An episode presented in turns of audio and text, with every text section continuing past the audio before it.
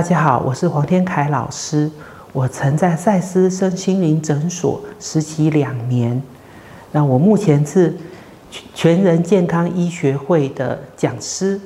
那我所擅长的领域是亲密关系与亲子关系。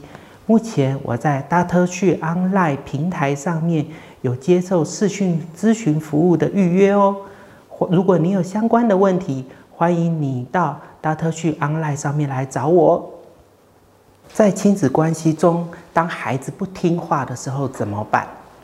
通常这样子的一个问题都会发生在越爱孩子的父母，这种发生的几率就会越高。因为当我们越爱孩子的时候，通常我们会越希望让孩子变成是在我们所想象与控制的方式来成长。有控制的方向来成长，可是当他超出了这样子的一个范围跟这个样子的一个部分之后，我们就会觉得他跟我想象中的不一样。那最大的体现就会在于，当孩子跟我们在讲话的时候，我们所说的他不见得愿意听，我们所想的不见得是他所想的，因此在这个部分。我们就会去在思索着，为什么孩子不再听我的话，不能够在我的控制之下，或者是在我的管教之下，用我所想象的方式去成长。因此，在这一个部分，我们首先要先回来感受一下自己的感觉。我们要开始来思考一件事情，就是我们要来想，当一件事情失去控制的时候。他的感觉是什么？当一件事情失去控制的时候，我们通常会用怎么样的方式去应对它，去思考它？它对我来说是不是一件可怕的事情？那对大部分的家长来说，其实这个答案都是肯定的，因为失去控制就代表着不在我们所想象的范围内。而不在我们所想象的范围内，通常它代表着无限的想象。因此，我们必须要先照顾自己的感觉。那大家会问我说：“老师，这样子的一个感觉，是不是每个人都是相同的呢？”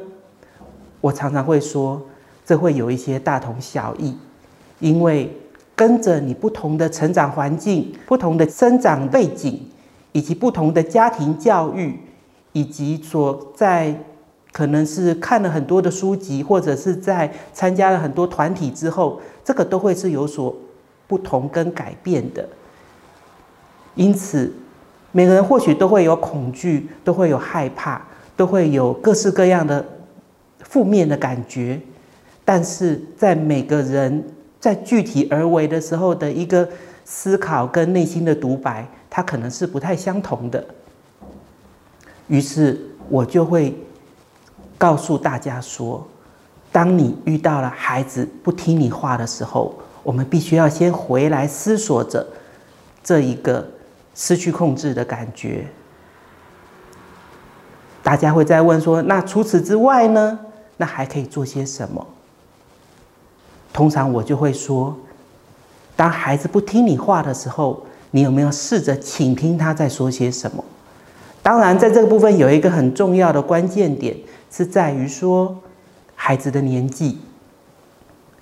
如果你的孩子还是处于一个学龄前的儿童，或者是在国中之前，或者我们现在讲的九年级之前的一个年纪的时候，那某个程度来说，我们因为必须要灌输给他一些有关于。在这个世界上生活，甚至是生存的方式，在很多的时候，我们也会把我们的一些思考和想法灌注在他的身上，这是很正常的，而且是必须的一件事情。但是，当孩子如果是已经年龄已经是超过了六年级，然后甚至是九年级，或甚至已经成年了，那我就会说。我们来倾听一下孩子他想的是什么吧。我们试着来听听看他说了什么。试着想想看他的思维、他的观念，为什么他不再愿意听我的话呢？当我们放掉了自己的一些在人生处事之中所学习的，以及在我们人生处事之中所习惯的思考模式，而专心的去倾听他的一些生活上面或者是一些思考上面的内容，一些思考上面的脉络的时候，或许从他的思考脉络里面，我们慢慢可以理解为什么他们不愿意听我的话。或许他们开始在慢慢的思考着，哦，原来爸爸或妈妈他也是愿意听我讲话的。当这一个亲子沟通的这一个高墙开始融化的时候，其实双方都已经拥有了一定程度的一个在情绪上面的一个比较舒服的感觉，就会慢慢的出来了。于是接下来下一件事情就是。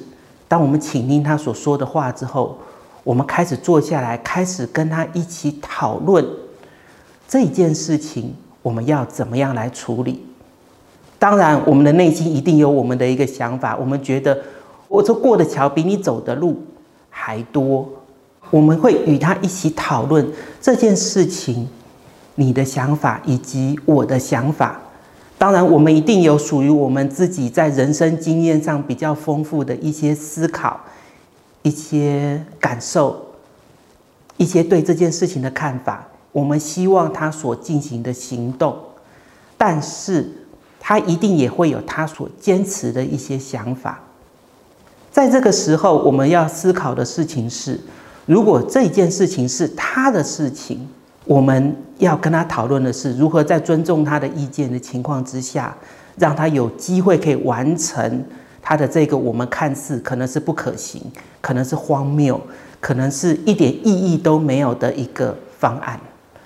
但是如果他这件事在做的这件事情会影响到我们的一个，就是要跟我们配合的啊，需要我们帮助跟协助的，那我们就可以去思考的部分是。用一个协助者或协作者的角度来告诉他：哦，如果你这样子做的话，你可能会对我造成怎么样的困扰？那你如果做些怎么样的调整，或许在这个部分就比较不会有这方面的一个困扰存在。最后，我必须要谈的，必须要叮咛大家的是：当我们在他去执行了之后。我们要去思索的一个部分是，我们可以去关心他，但是不要再给予他过多的意见，除非他主动来问我们说：“爸爸妈妈，我这件事情进行到这边了，我已经不知道我要怎么样再做了。”那在这个时候，或许我们可以跟他一起再重新讨论出一些方案来。但是在大部分的时候，我们只要用一个关心或者是一个关怀的语气来问他。哎，上次我们讨论的这件事情，后来发展的怎么样啦？你这件事情进行是否顺利呢？你看有没有需要我帮忙的地方啊？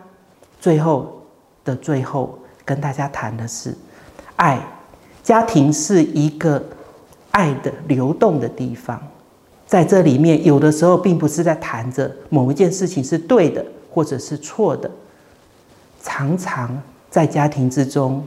我们只是想要让人感受到我们是被爱，我们要让孩子感受到孩子是被爱的。